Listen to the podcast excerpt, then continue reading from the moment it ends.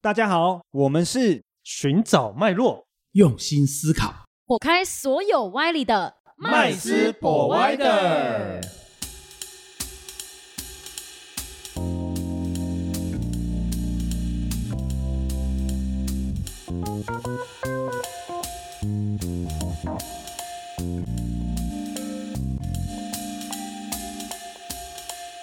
Hello，大家好，欢迎回到麦斯 Provider，我是麦斯，我是 Josh。我是 Rich，我是 Vanessa，好，哦今天我们又要来讲那个电影的部分。没错，对，因为我这个部分我觉得是大家听众一定最喜欢的，因为最生活化啦。啊，这然后电影有点艰深呢。哦 有点难，对很不会多不会，我名们我们词。可以让这个电影哦，就是更贴近我们的生活啦。嗯， 但是觉得这部电影其实真的是，呃，我觉得是假设以后未来哈，哦，我觉得这可以当成历史教科书里面的一个的很一重要个一个是一个环节啦，历史不断不断的在重复，对对对对，当 然当然，我觉得以前我们念书的时候，好像很少那种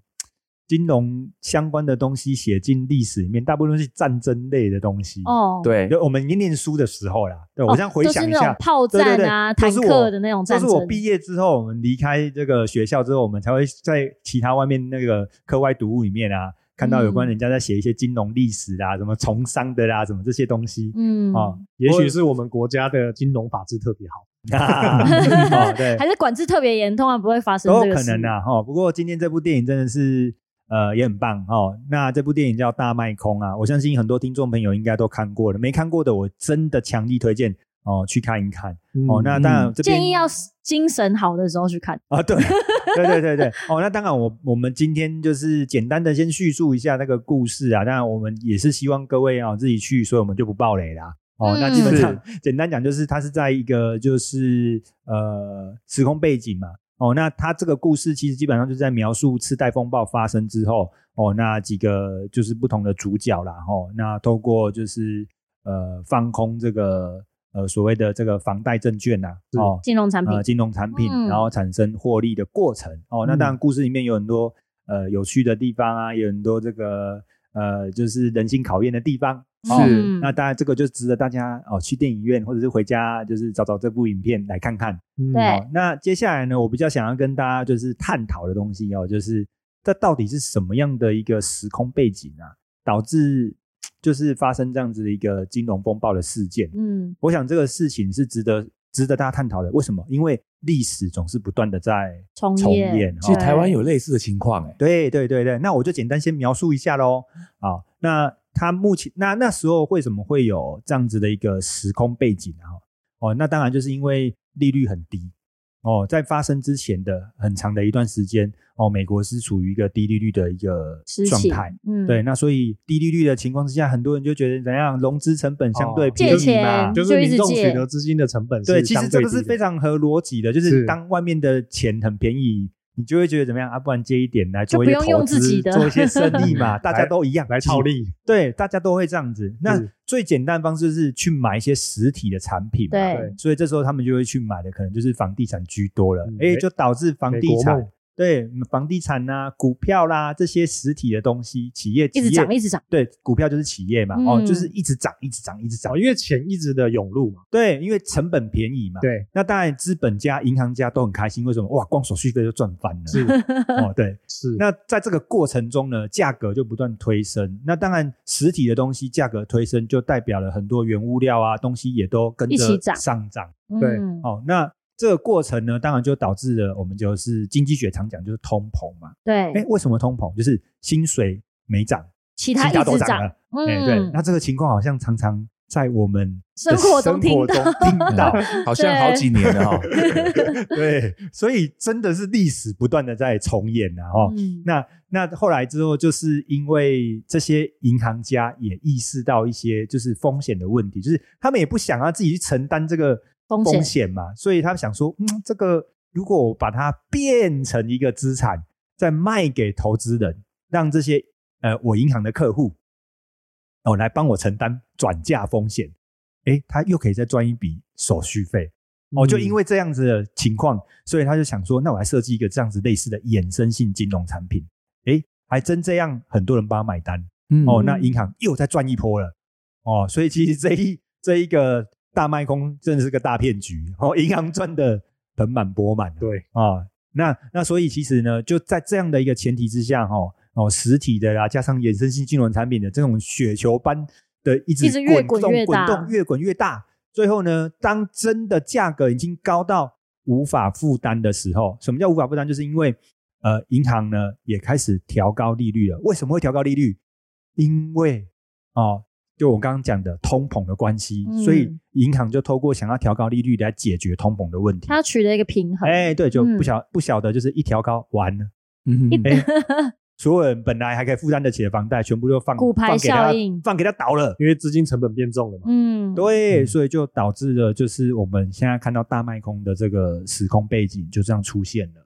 哦，所哎以呢，它里面提到一个蛮大的一个事件，就是次级房贷这件事情。次嗯级房贷税其实对我们一般人来说的话，是这个这个市场里面啊，我们在比如说我们是看看好，比如说房地产的涨啊跌的过程当中，有没有是可以相对我们可以去做避险，或者是我已经参与其中，我可以有什么相对应的方式去应对呢？哦，因为我想说，很多的听众哦，他不晓得什么叫做次级房贷。嗯， 那我们解释次级车贷好了。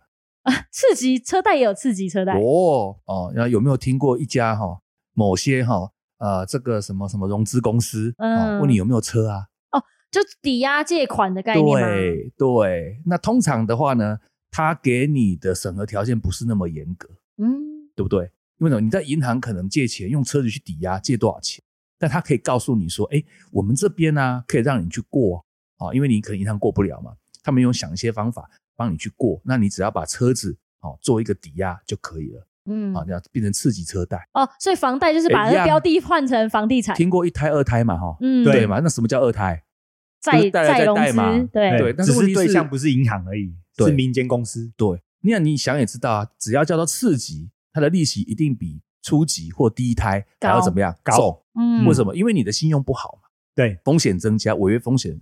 增加，怕你缴不出钱，嗯，只好跟你收重利嘛。那这种在这种情况，事实上有一个所谓的，我们在看市场哈、哦，因为我自己本身是做金融交易嘛，那我们在看一些金融产品，事实上跟二零零八年相做比较的话，现在的使用的工具其实已经相当的多种了，已经相当的多种了。比方说，如果你是喜欢买股票的股票族，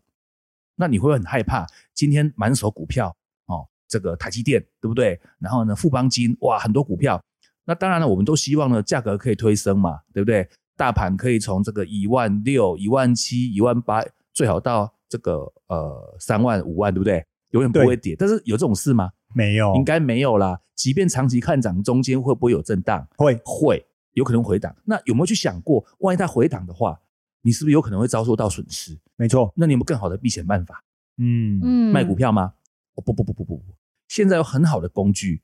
那比方说可以用期货，对比方说可以用选择权嗯，来做一个避险啊。可以举例哦，如果我今天买了很多的股票，对不对？那我就可以去买选择权的卖权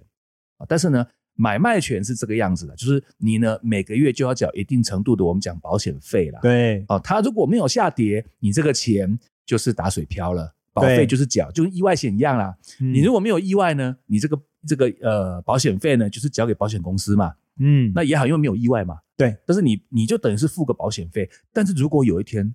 假设台股崩跌了，哇，你手上的股票是不是蒙受很大的损失？是，可是没有关系啊，为什么？因为你的保险就发生效用了。对，你只要计算好，因为它它的杠杆可以用的很高，保费比较便宜哦，但是每次都要缴，那它就可以弥补你在股票上的损失。那就是个典型的有避险概念的操作方式。嗯，所以其实呢，这个就是电影里面这几个主角哦，他们透过的手法去获利的部分，就是他是们买了卖权获利啊。简单来讲，就是他买了卖权来获利，只是他的标的物是房地产。对，嗯因为当而不时是金融没有产，品因为当时没有特定为了房地产对而设定的这个避险商品嘛，对避险合约嘛，嗯所以变成是他们只好自己去跟银自行己设谈定，他们自己去设计嘛，对看银行要不要跟他们做交易对手嘛，嗯，对，啊，结果银行想说，哎，反正房很乐观嘛，房地产不会跌的嘛，多少我就 收多少，嗯，对。不过我觉得这个过程啊，就是有另外一个我觉得很很值得跟听众分享的哦，因为很多人应该都不会注意到这个细节哦，就是嗯，说为什么呢？因为当当这个故事现象不断的发生啊，哈，不断的发生。但是呢，如果发生在我们自己身上，我们会看到这个商机吗？那又或者是我们会懂得怎么去这个验证吗？其实我觉得这个很重要、欸，对吧，Josh？我觉得里面有两组人就做得不错。那他听到市场上既然有人在买这个卖权，那他就去呃，有一组是专门真的去那个市场上看现在的房屋是不是真的有这么多的需求。是嗯对对，结果发现哇，还有用房东狗的名字贷款的，对哎这样也会过。对对哇，那他就觉得哇，这件事也太扯了吧。然后第二组人是比较没有什么经验的，所以他去找了一个专业的投资经理人，是对对，来去验证了这个卖权到底是不是有这样的投资价值。嗯， 我觉得这件事情是蛮值得学习，哦，真的，不然现在很多人都只看到那个眼前的蝇头小利，就是跟你说，哎，这个能赚多少，对然后哇，就啥都不不管想，就对去当第一波韭菜了。对啊，就是因为现在资讯太泛滥了，很多人是收集完资讯就以为判就等同判断资没讯错，， 嗯没错，那就直接就没进场错了。对，那并但没有是其一实个没有个很好的验验证。证的方式。对，我怎么觉得哈，不管是怎么样哈，银行里面的李专讲的话哈，都要好好去验证一下。他是话术因为他一定是是不是按照他最好那个利润最高的商品跟你讲嘛。没错，没错。嗯，像那个其中电影的有一组人，他就直接问那个卖卖权的人说：“你到底有什么好处对？”他就直接问他了。啊，这就佣像瑞雪佣讲金的啊。对方也对蛮蛮明白的，我记得没蛮错直接，他说没佣错金，哎，佣其金实非常高，其实是的仔细在思考哦，很多很多金融的问题哦，是不是根源都来自于银行，对不对？哦对 庄家嗯 应该是说哦对啊都根源来自于佣金呐、我们这样讲，就是有这个所谓的这个代理人成本啊呐、对，就是来自于银行卖的商品嘛。对哦，不管你是卖哪一种哦嗯，可转债也好啦，双卡风暴也好啦，那银行卖这些商品，那为什么他的那个理财专员会跟着卖？因为一定是挑利润最高的嘛。对嗯乱象根源原来啊来自于哎，这来个自银行跟银行理专， 对不能怪理专啦，因为人本来就是往哦这对个没错啊，我炒做赚的我地做方一样的事情，但这个获利比较好。嗯，对是啊，所以这个这个很恐怖啦。不过我们我们在这个电影的过程中啊，其实我觉得还有另外一点也值得拿出来跟大家一起就是分享的，就是他在结束的时候这段真的蛮有趣的。哦，嗯他这段结束的时候就是呃三个主人公嘛，所以三个主人公的结局其实对我们来讲，其实结局都是对他们来讲都是好的，嗯对，都有嗯赚到钱，对，但是好像有很大的落 差，各位有发现吗？对对对，那会造成就是为什么三组人的收益啊，彼此的落差会差这么多？嗯，呃，各位可以思考一下为什么吗？是因为对啊信念吗？他们对于这个产品的信任度会是不会这样吗啊影响最后？因为他希望他可以在他有机会利润空间再更大，所以他继续爆爆爆爆到最后，结果最后他才是最韭菜的那一个。嗯，不是呢，因为它呢是属于一种流动性风险的问题啊，嗯因为这是属于特殊情况了。嗯对当然呃，放在那个二零二二年的时候，已经比较没有这样的问题，因为当时并没有针对所谓的房地产设计的这个证呃券放空的一些商品嘛。嗯好、那当然，呃，近近代就很多了啦哈。所以那个呃，我们讲那个商品哈，那个叫做呃，我们讲保险啊，哦，叫叫叫 CDS。那这个东西呢，就是它特定是以特定机构为法人为交易对手，也就是它不是对普罗大众的，因为它是属于呃个人量身定制，然后你愿意签约的。哦，它属于一种我们讲类似远期合约，就是我跟你签了 OK 就可以了啦，这样子啊。当然你有权利把合约卖给任何人嘛。那问题就来了，而且我今天是属于什么？是属于看空的，就等于是我赌它会发生那个呃小概率事件小概率事件的。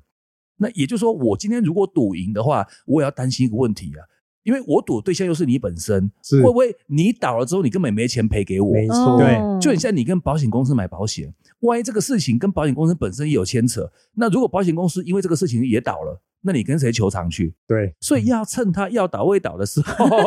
先赶快先出来，对你不能等到他倒了，你你就算赚的盆满钵满，那你只是账可面是上、也太啊。难了吧？哦，这个你要让利， 嗯你至少得让三分之一。诶，讲到这个，个，我觉得这倒是真的，因为很多人在投资的行为上面，他们是假告告、嗯，哦，对想要再更多，对，就比如说贪他的心停利好了，比如说他作为某个交易，他的停利是呃某个价位好了，他就是觉得一定要到那。嗯那但是往往你看哦，没有到那之后，他继续，不是继续，是他它会死凹。它会凹在那里，而且重点是，结果本来是赚钱的东西变赔钱的。哦是啊，就我就听过这个例子啊，有人去看空上市公司股票啊，的确啊，那个公司很烂嘛哈，但是他就一直空啊，哎也不回补，就是也不平仓啦，一直到那个公司下市啊，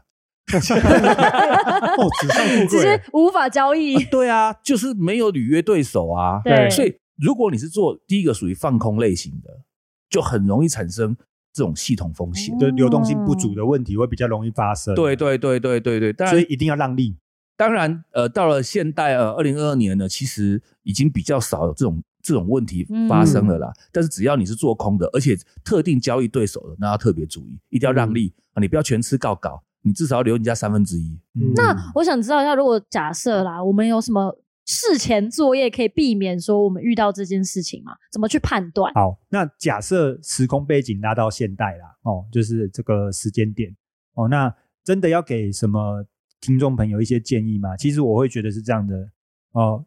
我们如果没有做好功课嗯，哦，那就不要参与这场盛宴。是哦，哦，不管今天你的功课是决定要做多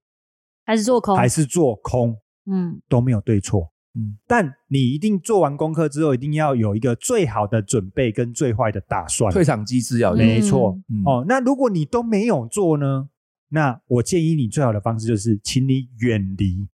这一场盛宴。对，是那当然呢，如果你今天是要做这个要做参与的人呢，那我会建议就是你最好是有个参考的可靠性的指标是哦。那像像其实我就觉得有一个方式，其实也是真的挺不错的，但这个只是麦斯在这里小小的。一个嗯呃自己个人的经验啊、不构成哈投资哎建议啊不构成建议啊。 但我也希望最后结束的时候，大家可以留言啊，分享一下你们怎觉么得看可这靠件性的事指标啦。嗯那我们这个指标其实也很简单，就是哦我们这个股神巴菲特哈、屹立不摇这么久了哈、是那他也经历过非常多不断的历史重演啊。对，嗯那对根据根据他的投资过程呢，一旦如果发生类似相同的这个熊市啊，那他基本上在他自己的播客下或者他自己个人的部位啊，现金的部位持持有的比例是挺高的。嗯对那每当他不断在持有现金部位跟现金比例的时候，基本上就是熊市来临的